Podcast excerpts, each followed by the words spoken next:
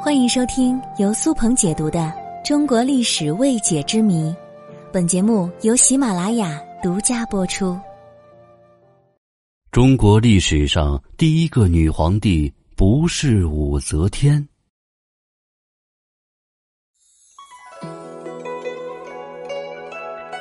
在中国的封建社会，人们有着很严重的重男轻女思想，女人的地位一直很低。女人想要当皇帝，那几乎是不可能的事情。但是有一个人，他做到了，他就是武则天。其实大家不知道的是，在武则天之前还有两个女皇帝，她们分别是文嘉皇帝陈硕贞和北魏商帝元姑娘。我们之所以会一直认为。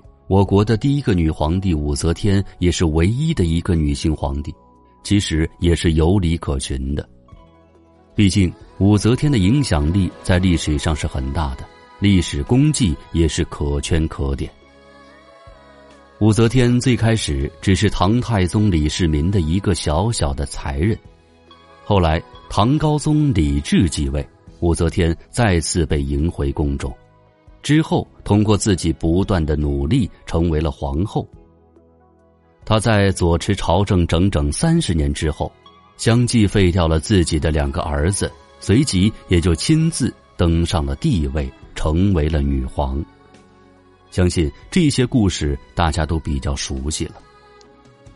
而在武则天之前，其实北魏商帝元姑娘才算是中国的第一位女皇帝。但是，这第一女皇帝的身份也存在争议，因为有很多人并不认可。如果说中国历史上唯一一名具有执政能力的女皇帝，那肯定是武则天。那是因为在她之前的北魏商帝元姑娘实在是太不起眼了，就如同过眼云烟一般，所以基本没人提起。因为在当时，随着孝明帝不断长大，他希望自己能够亲政，但是他的母亲胡太后仍然是把持着朝政不松手。孝明帝为了夺回自己的皇权，暗自下令大都督尔朱荣进京勤王。这条消息走漏之后，胡太后先下手为强，用毒药将自己的亲生儿子毒死。孝明帝死后，胡太后就让胡明帝刚刚出生的幼女登基当了皇帝，对外宣称这个孩子是皇子。于是，中国历史上第一个女皇帝就这样登场了，就是这位不满一岁的小女孩袁氏小姑娘。可惜，这个小姑娘在位时间不到一天，就被一个三岁的小男孩给所谓的篡位了。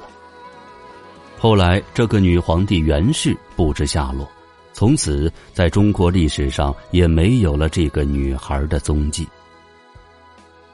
但是，不管她在位的时间有多短，她也应该算得上是中国历史上的第一个女皇帝。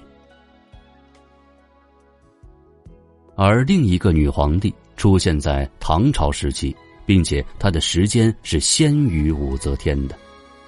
她的名字叫做陈硕贞。陈硕贞的出身并不好，只是普通百姓家的女子而已。她从小做苦工养活家人，偷放粮仓救济百姓。她自学道术，到处宣扬自己是天女下凡，是来拯救黎民百姓的。当时的百姓对神灵相当敬畏，听到有神仙来救自己，很是激动，于是呢，就纷纷投到了陈硕贞的手下。陈硕贞的势力发展的很快，他终于开始了自己的起义活动，自立为文家皇帝，带领着自己的信徒开始抵抗唐朝政权。历史上参加农民起义的女人数不胜数。但是做到领袖又敢称皇帝的女人陈硕贞是古今第一人。但是由于他的起义军没有受到过专业的训练，而且物资匮乏，缺少优秀的将领，最后被唐朝的军队打败。陈硕真也被唐军给捉了去，最后被虐待致死。因为老百姓对陈硕真有着很深的感情，直到他死后，人们也认为陈硕真并不是真的死去了，而是在山中受困时被凤凰下凡接走了。